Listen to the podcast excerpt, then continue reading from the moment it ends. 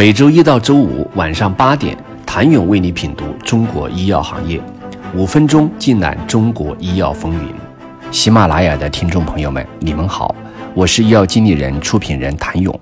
恒瑞二零二一年的营收下降，而且还在饱受集采和医保谈判的冲击。据透露，二零二零年十一月开始执行的第三批集采，涉及的六个药物。二零二零年销售收入十九亿元，报告期内下滑百分之五十五。二零二一年九月开始陆续执行的第五批集采涉及的八个药物，二零二零年销售收入四十四亿元，报告期内下滑百分之三十七。而国家医保谈判也对其新药价格影响明显，其中卡瑞利珠单抗价格降幅百分之八十五。艾斯卢安酮价格降幅达百分之六十八，对公司业绩带来较大压力。而比营收下滑更显著的是其净利润的下滑。二零二一年，恒瑞扣非净利润的减少高达百分之二十九点五三，究其原因是公司加大了投入研发所致。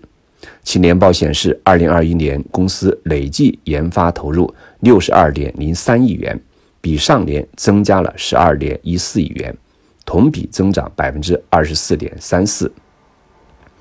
研发投入占销售收入的比重达到了百分之二十三点九五，创公司历史新高。但这也是在很大程度上影响了当期利润。恒瑞的业绩何时能够看到拐点，或者恒瑞的业绩拐点，某种程度上也是其创新业务的拐点。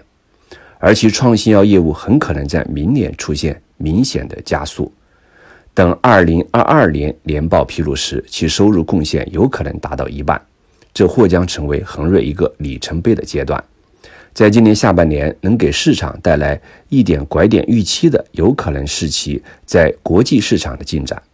届时，若卡瑞利珠加阿帕替尼一线肝癌的全球多中心临床的数据呈现利好结果。可能成为公司七个国际多中心三期临床中的首个突破。事实上，恒瑞的确加大了国际化战略的实施力度。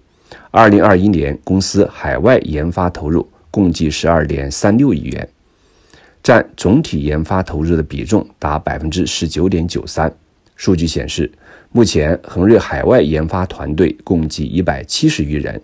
其中美国团队一百零四人。欧洲团队五十人，海外团队主要成员均是来自罗氏、诺华、辉瑞以及默克等知名药企的中高层人才。去年，公司共计开展近二十项国际临床试验，其中国际多中心三期项目七项，且有十余项研究处于准备阶段。卡瑞利珠单抗联合阿帕替尼治疗晚期肝癌。国际多中心三期研究已在中国递交上市申请，项目团队已经启动美国 FDA 新药上市前的准备工作，已完成与 FDA 的多轮沟通，计划将在二零二二年递交申请。对于恒瑞的国际化战略，孙飘扬二零二一年年底在医药经理人主办的启示会上透露，恒瑞并不会为了国际化而国际化。因为技术水平的差距以及对海外整个医疗保健体系的不熟悉，恒瑞更多会去做一些自己擅长的，在国际市场也值得探索的东西，而不是全面进攻。如果一个投入不能看到价值，那么不管它看起来多美，都未必有意义。产业界人士分析认为，恒瑞和迈瑞这样的公司都是比较现实的，知道国际市场的投入不应该是一波爆发压大小式的。而应该是一步一步一个脚印，未来它应该也是先从几个单独的比较有信心的品种开始试水，逐渐组建起海外本土化的临床团队和商业化团队，可能会分拆独立融资，也可能会与海外药企的合作。但就恒瑞目前在海外做的几个三期临床的管线来说，能有个别获批海外商业化，帮助恒瑞实现第一步的积累，可能更为重要。想了解不但营收下降，还仍然饱受集采和医保谈判冲击的恒瑞的拐点在哪里？请你明天接着收听。谢谢您的收听。想了解更多最新鲜的行业资讯、市场动态、政策分析，请扫描二维码或添加医药经理人微信公众号“医药经理人”医药行业的新闻与资源中心。我是谭勇，明天见。